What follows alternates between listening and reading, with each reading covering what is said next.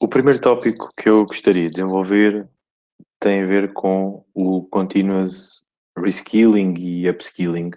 de competências digitais ao serviço daquilo que são os programas de, de transformação digital. Por um lado, a tecnologia tem evoluído bastante e tem uma, hoje uma ergonomia que lhe permite eh, ser trabalhada de forma direta por utilizadores de negócio, eh, ao contrário daquilo que acontecia no passado, de uma forte e elevada dependência de conhecimento por base de um, eh, membros da empresa que teriam que saber de tecnologias de informação. Esse paradigma mudou, a tecnologia hoje está muito mais acessível uh, a utilizadores de negócio e começa a aparecer, inclusivamente, o conceito de citizen development, precisamente porque uh, o poder de construir novas soluções uh, com impacto para o, a transformação do negócio das empresas é algo que pode ser feito de uma forma bastante autónoma pelos utilizadores de, de negócio. Mas para que isso aconteça, é também importante perceber de que forma é que se criam as condições para todo esse desenvolvimento de competências numa perspectiva uh, contínua. E aí é fundamental criar um ecossistema uh, dentro de, das empresas com uh, a devida sponsorização, por um lado, da gestão de topo e, por outro lado, também com elevado compromisso das direções de, de recursos humanos. Afinal de contas, o que estamos a tratar é de aquisição de novas competências um, ehm, e, e daí ser bastante importante promover um contexto empresarial onde um, ehm, a identificação e o desenvolvimento do talento é, acabam por acontecer de, de, forma natural. E, portanto, quando,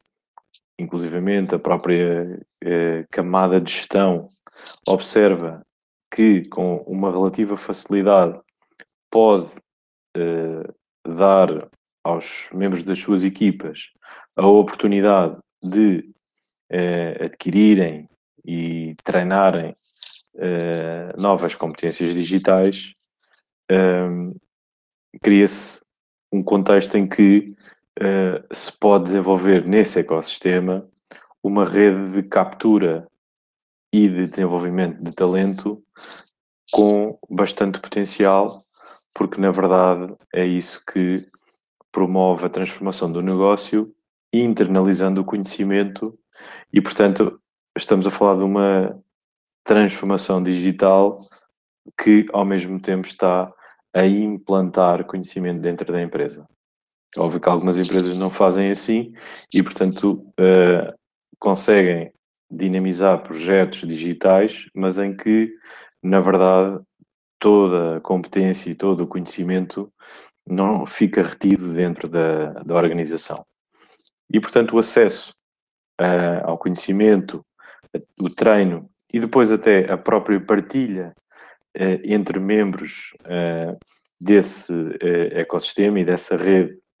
que naturalmente se vai, vai criando, acaba por ser determinante. Bem como criar também, dentro de, desse ecossistema, a capacidade dos seus membros terem experiências de desenvolvimento, ou seja, experiências onde eles conseguem demonstrar que estão a adquirir uma determinada competência e colocam-na à prova um, da, da própria eh, empresa. E por último, um aspecto fundamental é que se nós temos uh, membros da empresa que estão